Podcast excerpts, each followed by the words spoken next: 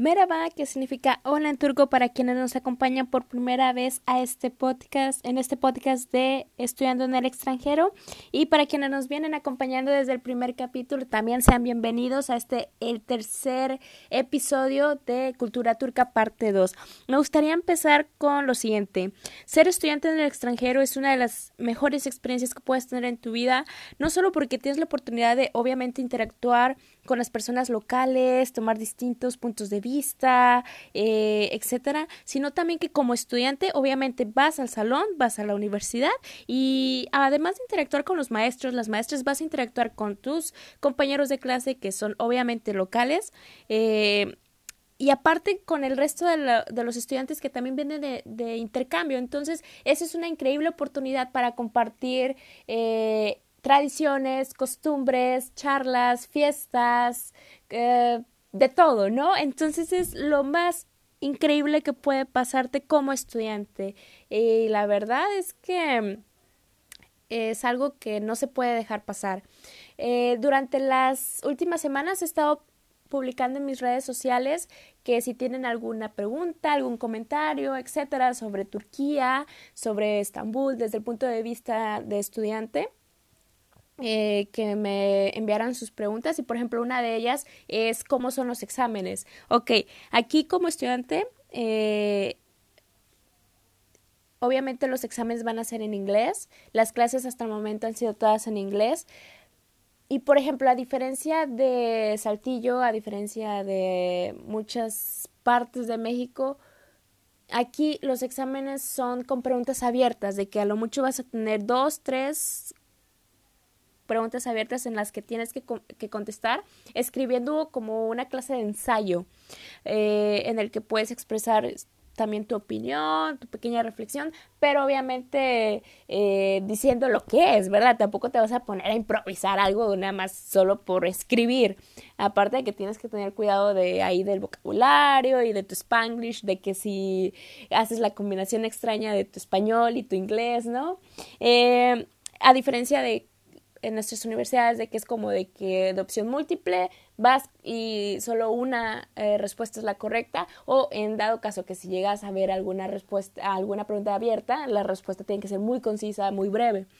Eh, otra cosa que me preguntaban que me decían oye Wendy vas a tener vacaciones de Semana Santa o qué onda bueno, tomando en cuenta que aquí en Turquía el 95, casi 96% de la población es musulmana, eh, pues obviamente la Semana Santa no se toma mucho en cuenta, pero algo que sí tienen muy presente es el Ramadán. El Ramadán eh, se celebra por un mes, este año va a ser entre mayo y junio, en el que todo el día tienen que estar en ayuno, eh, entonces obviamente mientras esté el sol no pueden comer ni, ni, siquiera pueden tomar agua. Entonces, ¿qué procede? Se oculta el sol y rápido sacan la comida, sacan la, el agua, el jugo, etcétera, eh, empiezan a comer, pero cuando a medida que el tiempo pasa y, ven que está empezando a, amanecer, guardan todo y continúan su día normal en ayuno.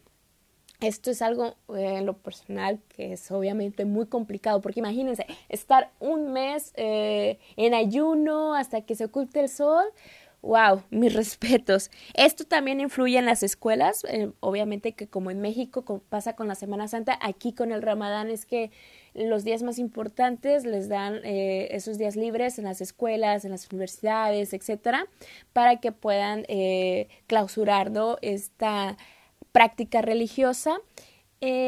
obviamente también tienen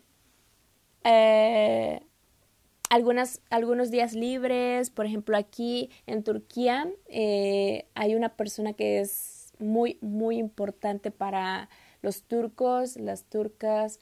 Eh, esta persona es Mustafa Kemal Atatürk, fue su primer presidente eh, y obviamente celebran todo lo relacionado con él.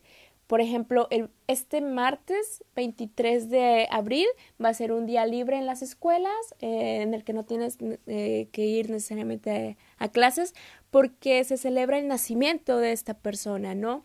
Entonces, también eso influye eh, como estudiante, ¿no? Para envolverte en la cultura y tratar de entender el por qué es tan importante para ellos que lo toman, ¿no? Como en México, de que, hay el natalicio de Benito Juárez, ¿no? Ahora, otra cosa que me preguntaban es sobre la política. Oye, Wendy, ¿cómo está? ¿Qué onda? Eh, bueno, algo, un, un dato muy interesante es que el pasado 31 de marzo fueron elecciones locales, algo que en mi parecer fue bastante interesante porque eh, desde 1994 han estado con el mismo partido político, eh, tanto en las elecciones generales como locales.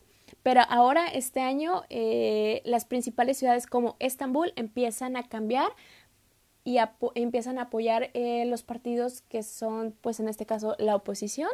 Y pues es fue una hazaña bastante interesante porque mandaron a solicitaron eh, volver a contar votos, ¿no? Todo ese rollo. Incluso esto también en las clases eh, afectó en el sentido de que se tuvieron que mover los exámenes, ¿no? Entonces es increíble cómo incluso la cuestión política influye con algo tan sencillo de mover las fechas de exámenes, ¿no? Para que la población pueda participar y todo.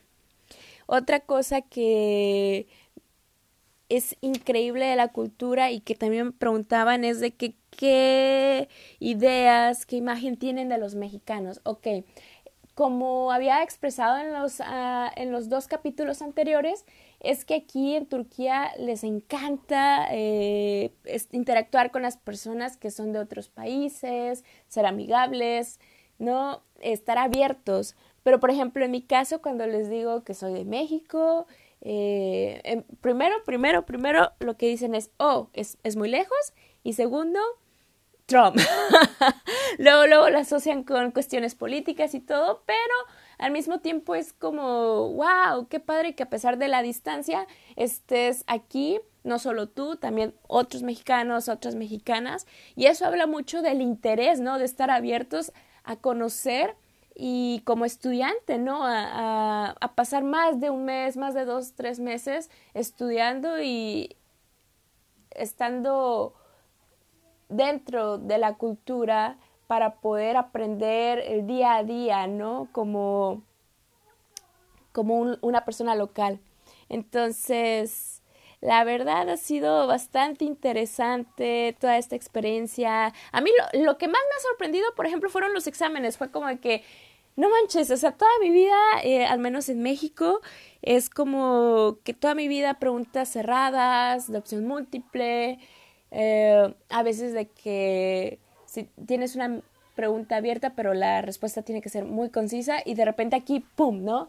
Eh, preguntas abiertas y mini ensayos, es como que, Pero en general ha sido increíble esta experiencia eh, a nivel escolar, a nivel social. Eh, y como dije, el hecho de conocer estudiantes de otras partes del mundo, eso es wow. La verdad, no tiene explicación, es increíble. La verdad, por eso les digo que si tienen esta oportunidad de salir de sus países, ir eh, de intercambio a otro lugar, y vayan, vayan. Entonces, para que puedan vivir, incluso compartir e invitar a más personas, ¿no? Y bueno, hasta aquí el episodio del día de hoy. Recuerden, como siempre, los invito a que nos sigan en las páginas oficiales de una charla internacional en Facebook e Instagram. Instagram. es lo que les decía, ¿no? Cuidado con el spanglish. Entonces, nos vemos y bye bye.